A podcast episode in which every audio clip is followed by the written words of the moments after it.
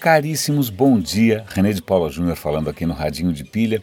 Eu estava procurando agora a matéria original que eu quero comentar com vocês, mas ela desapareceu. Então eu vou ter que falar de memória e é curioso porque isso tem um pouco a ver com o teor da matéria e também teor também tem a ver com. Bom, a questão é a seguinte: era uma reportagem bastante interessante é, sobre um tema que é um pouco assim um pouco estranho, um pouco estrangeiro aqui no radinho mas que tem a ver, de qualquer maneira, com sustentabilidade, ecologia, impacto, etc. e tal, que é a seguinte. É, nos Estados Unidos é muito, muito comum que as pessoas sejam cremadas depois que elas morrem. Você tem cemitérios, você pode enterrar as pessoas, mas você pode cremar também.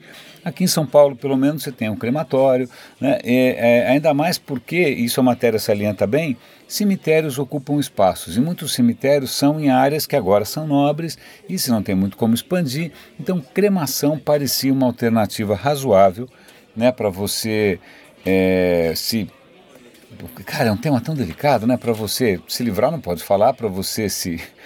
Como é que eu falo isso? Para você. É, do, do, dos entes queridos, né? Para você. É, deve ter uma palavra bonita para isso, mas não, não, não, me ocorre no momento nenhum eufemismo para isso. É, descartar não pode ser tá, uma palavra meio feia. De qualquer maneira, começou a ser oferecido nos Estados Unidos um tipo de serviço muito interessante e para algumas pessoas um pouco perturbador tudo começou assim.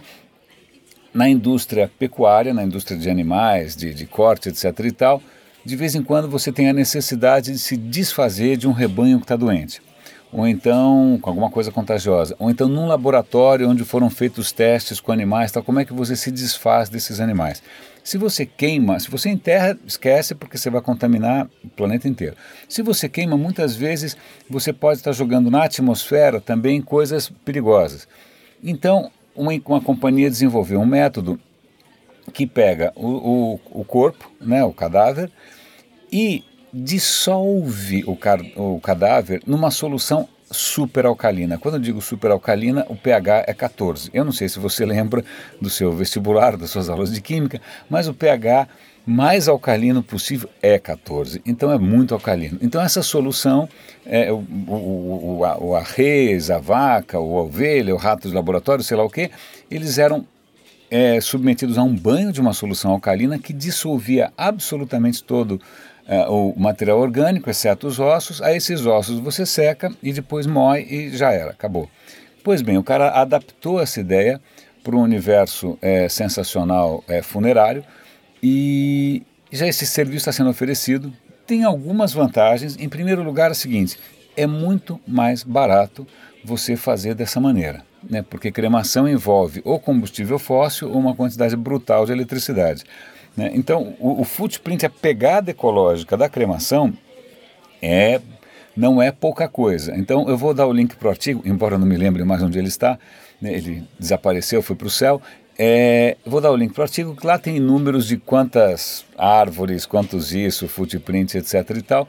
E para entrar em um pouco mais de detalhes, caso você tenha um interesse é, saudável no assunto, é, o corpo é colocado numa câmara de aço inox, ele é, é submetido a um banho dessa solução superalcalina numa temperatura elevada.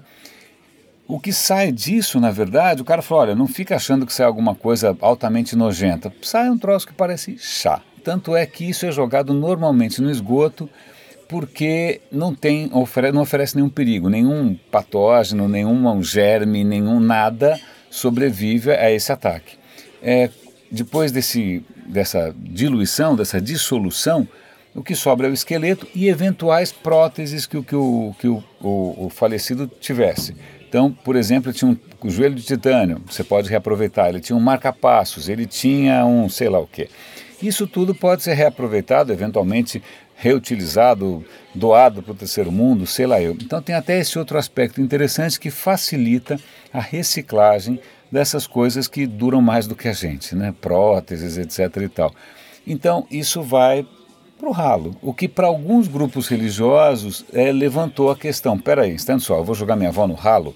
Né? Isso não é uma coisa nobre é que o cara nunca parou para pensar o que acontece com as cinzas ou com o próprio corpo é, sepultado. Então fica aqui, é uma, é uma pegada interessante.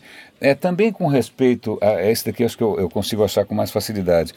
a temas inusitados ligados à ecologia, vou dar link para um artigo para um tema que para a gente brasileiro não é tão estranho, mas para os americanos é quase um estrangeirismo, que é a questão do bidê. Né? Você usar o bidê para sua higiene pessoal mais íntima, para os americanos é uma coisa estranha, é quase uma coisa estrangeira, mas acontece que o bidê tem um impacto ecológico muito menor, ordens de grandeza menor do que o papel higiênico. O papel higiênico parece uma coisa inocente, mas para você produzir aquele rolo de papel branquinho e macio, não só são zilhões de toneladas de, de madeira, mas também, quer dizer, energia envolvida naquilo, você tem que usar cloro para deixar o papel branquinho. Então, o footprint do seu papel higiênico é incrivelmente alto. Então, bidês, que é uma solução antiga, simples, clássica, embora utilize água, ele utiliza menos água que a descarga e, em princípio, o, o, a pegada ecológica dele é muito menor que o papel higiênico, sem dizer que, não vou entrar em detalhes, eu sou um rapaz é, educado, que funciona melhor, é mais higiênico. Então, quem diria, né, se você é um cara preocupado com ecologia, até nessas situações extremas, morte e number one, number two, você é, tem que levar em conta as soluções tecnológicas. Só para encerrar, pulando completamente de, de esfera, é, esses dias o, aquele, aquele DeepMind, que se não me engano, que chama aquele robô do Google, é, venceu é, mais um campeão mundial daquele jogo é, inescrutável, é, incompreensível para mim, chamado Go. Go é um jogo que tem um monte de pecinhas, é um negócio de louco. Eu, eu, bom, eu não gosto de jogo nenhum, então qualquer jogo para mim é um, é um mistério. Mas Go é um negócio dificílimo, em princípio mais difícil que o xadrez. É, o DeepMind já tinha vencido um grande jogador, agora ele venceu o melhor jogador do mundo. O que que, por que, que eu estou contando essa notícia? Por uma simples razão, porque o jogador top tentou surpreender é, o, o, o AlphaGo, AlphaGo, que acho que chama a máquina do Google, desculpa, o AlphaGo, ele tentou é, surpreender com movimentos inusitados e ele foi surpreendido com a, estratégia da máquina que foi muito mais criativa do que ele podia imaginar. Ele falou: olha, eu jamais esperaria isso nem numa, num jogo humano-humano. Ou seja, a máquina está surpreendendo até mesmo em termos de criatividade. E aqui eu vou dar, é, comentar duas notícias que, que também saíram, que são levemente correlacionadas. O Google começou a oferecer agora, ou vai oferecer agora, uma plataforma na nuvem de inteligência artificial, de deep learning, né, para você, não, de machine learning, quero dizer. A ideia deles é usar o machine learning para criar soluções de machine learning. Na verdade, para deixar desempregado quem estava trabalhando com isso. Mas o que é interessante, isso era só uma notinha no parágrafo, que um dos, dos caras que testou a plataforma falou, olha que engraçado, essa é uma plataforma para fazer plataformas, não? é uma inteligência para criar inteligências, né? quase uma meta máquina. É, essa plataforma, ela trouxe para a gente uma arquitetura, uma solução, ela propôs uma solução que a gente jamais imaginaria. Mais uma situação em que você é surpreendido pela criatividade da máquina. E aí, só para completar, e aí sim eu vou dar link para esse artigo, um artigo do MIT dizendo que agora, é, nessas inteligências artificiais que aprendiam sozinhas, né, machine learning, que aprendeu a jogar, fala aí, Mario Brothers, aprendeu a jogar, sei lá o quê, é, eles perceberam que se você introduzir na máquina curiosidade, ela aprende muito mais rápido. O que quer dizer curiosidade?